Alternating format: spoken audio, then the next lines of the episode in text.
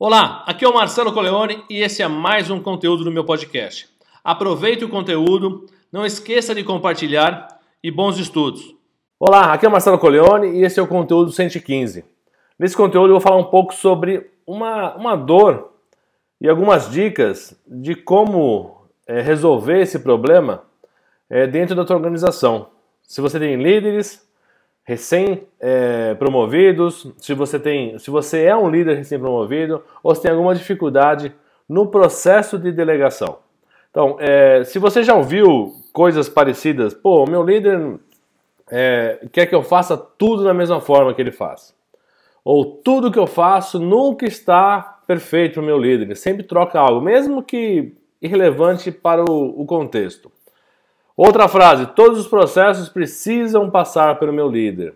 Ele centraliza tudo, qualquer pequeno detalhe precisa ser revisado e validado por ele. E eu não consigo me desenvolver profissionalmente. O meu líder não me, não me dá oportunidade e tudo que eu faço é mais braçal do que intelectual. Antes de aprofundar no conteúdo, não esqueça de divulgar, eh, compartilhar, interagir, deixar seu like, é, é, se inscrever, toda interação é bem-vinda e ajuda ao produtor de conteúdo a alavancar o seu conteúdo e atingir mais pessoas. Conto com a sua colaboração. Delegação não é nada mais, nada menos que atribuir a alguém responsabilidade de planejar, executar, decidir sobre uma tarefa. É dar autonomia, é fazer com que a pessoa se desenvolva. Esse processo é muito importante. E por que, que ele é importante? Ele é essencial para que ocorra o desenvolvimento das pessoas e da organização. Sem isso, fica uma engrenagem parada. Ninguém faz mais nada diferente e a empresa, a área, a pessoa ou profissional fica estagnado. E diminui a centralização e o processo de dependência entre as pessoas, entre elas, entre a empresa e assim por diante. Existem alguns fatores que inibem o processo de delegação, que é, eu quero abraçar o mundo, quero fazer tudo sozinho. Não, eu sou importante, quero me fazer importante e eu quero fazer tudo sobre o meu olhar, sobre a minha supervisão, sobre a minha, é, o, o, meu, o meu conhecimento, a minha responsabilidade. Segundo é não confiar nas pessoas para delegar. Eu acho que aquela pessoa não tem capacidade, ou não tem competência, ou não tem informação, ou é, é nova na organização e eu acho que ela não vai ser efetiva nisso. A terceira é uma falta de visão e conhecimentos administrativos. A pessoa deixa de ter é, essa visão do todo, processual. Ela não tem o conhecimento, ela só está ali naquele quadradinho ela não quer sair dali. Outro fator que inibe é o receio de perder o poder da obediência. Porque as pessoas, é, quando obedecem a alguém, é mais fácil você direcionar, você guiar, você controlar. Quando você tem esse receio de perder o poder, porque a pessoa não vai, ela vai ser independente através da delegação da atividade, para aquela atividade ela vai ser totalmente independente, esse, esse é um receio que as pessoas têm e por isso que elas não delegam. Depois, se sentir bem ocioso, dispensável. É, se eu me sinto é, ocioso ou dispensável, se eu me sinto dispensável, é porque é, eu tenho medo de perder meu o meu, o meu, meu emprego, o meu trabalho, o meu poder. Então eu deixo de delegar porque aquilo lá está me, tá me preenchendo o espaço e eu tenho visibilidade fazendo aquilo. E eu não quero me sentir ocioso.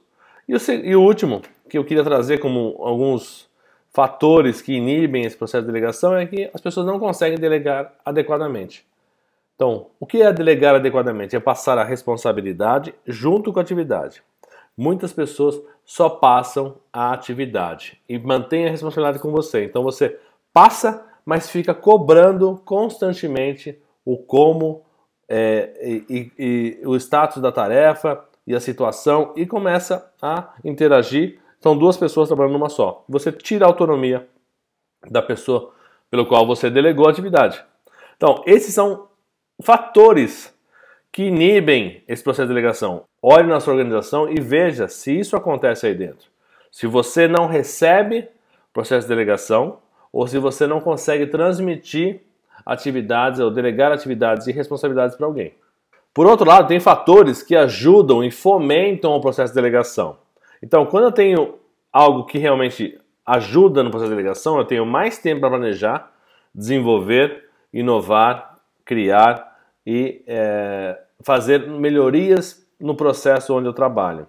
Então, é, menor carga de trabalho, porque quando eu delego, eu tiro uma responsabilidade e vou buscar outra, vou preencher com outra. Aquela questão da ociosidade, ela é relativa, porque eu, eu delego atividade para realmente aprender outras coisas. Eu vou movimentando o processo. O que eu já domino, eu passo para alguém que não domina e vou tentar dominar um assunto novo que eu não conheço. Gera mais desenvolvimento e mais habilidades.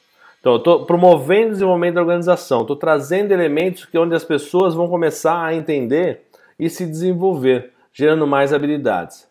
O ambiente fica mais favorável ao engajamento, porque as pessoas estão engajadas, porque elas começam a trazer conteúdos que são importantes para elas se desenvolverem.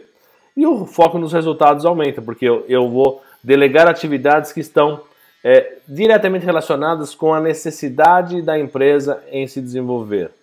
Atingir os seus os resultados, necessidade dos resultados versus necessidade das pessoas, o foco fica muito mais visível, porque eu tenho mais pessoas fazendo isso, interagindo com isso, com responsabilidades claras e bem definidas.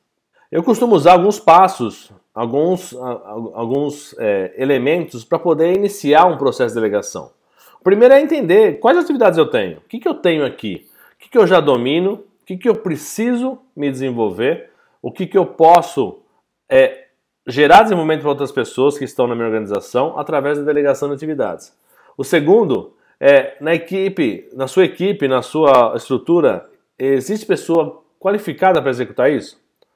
Então, eu detectei uma, uma atividade. Aí eu vou buscar na, na organização pessoas que têm potencial ou habilidade ou estão qualificadas para fazer aquilo.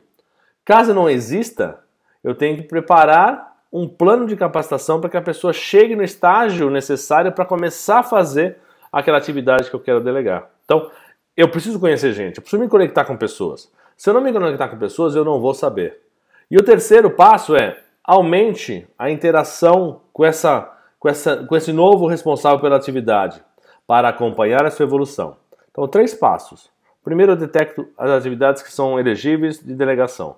Segundo, eu vejo na estrutura quais pessoas estão qualificadas ou precisam de qualificação para chegar é, ao ponto de assumir uma atividade nova. E o terceiro, acompanhar as pessoas. Não é fazer por ela, é acompanhar para ver se o processo está sendo assimilado e dar autonomia para melhorá-lo, porque isso é importante. Eu preciso delegar a atividade e a responsabilidade, senão fica um processo totalmente é, desbalanceado, onde eu vou ter duas pessoas cuidando da mesma coisa. O processo de delegação ele requer algumas, alguns pontos de atenção. Primeiro ponto, é possível e desejável delegar?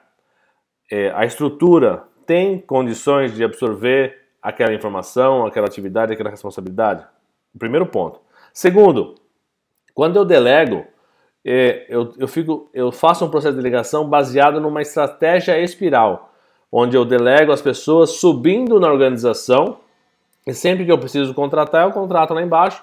Isso ajuda até nos custos operacionais, é, manter os custos mais baixos da sua, da sua empresa, da sua, da, sua, da sua organização, da sua equipe porque eu estou trazendo desenvolvimento para todo mundo. Então, estou fazendo que todo mundo ganhe novas perspectivas, ganhe novas oportunidades e coloque uma pessoa embaixo para realmente subir nessa estrutura também. Depois, acompanhe e identifique os erros iniciais. Então, acompanhe, identifique quais são os erros que a pessoa tem no processo que ela está acabando de absorver. Se eu não fizer isso, eu vou ter um sério problema, porque talvez eu não tenha passado adequadamente a atividade e a responsabilidade, a pessoa não tem esse conhecimento todo. Então eu preciso acompanhar de perto no início, acompanhar, não é fazer pela pessoa, para identificar se existem alguns erros iniciais.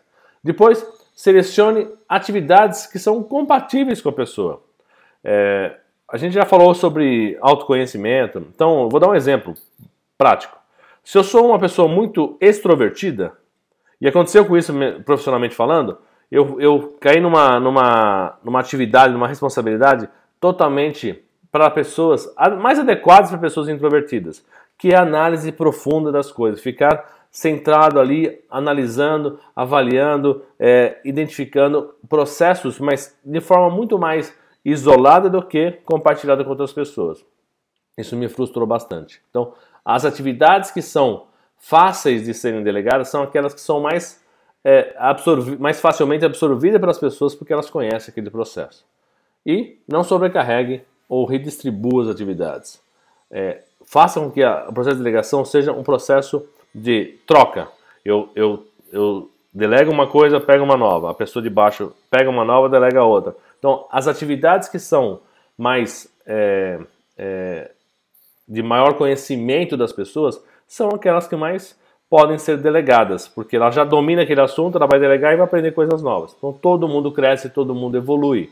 Bom, algumas dicas para você, só para enfatizar o que eu já falei.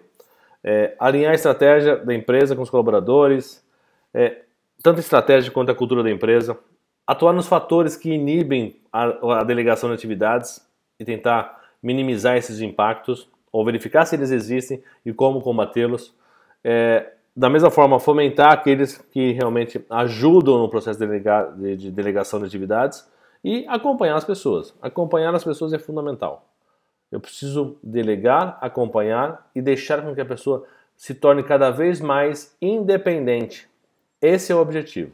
E quando a gente, se a gente pensar num processo de delegação, é, existe um grande vilão nesse processo, que pode ser você, que está impedindo o seu próprio crescimento profissional, porque não quer delegar, porque acha que a pessoa não é capaz, aquela, todas aquelas histórias, aquelas, todas aquelas questões que a gente já viu lá no começo. Então reflita o maior vilão pode ser, para o seu crescimento profissional, pode ser você mesmo.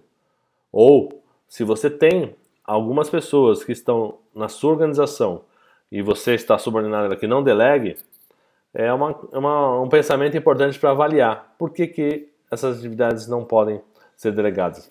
Crie interesse, desperte interesse nisso, vá atrás, tente construir. Bom, esse foi o conteúdo 115, espero que você tenha gostado. Esse conteúdo de, sobre delegação é um processo essencial para qualquer crescimento de organização e de profissionais. Pense nisso. Veja se você não está cometendo algum erro que impede o seu próprio crescimento ou o crescimento da sua organização. Grande abraço, obrigado. Não esqueça de compartilhar, interagir, deixar seu like, comentário, se inscrever. Toda interação é muito bem-vinda. E a gente se encontra no conteúdo 116. Grande abraço. Bons estudos.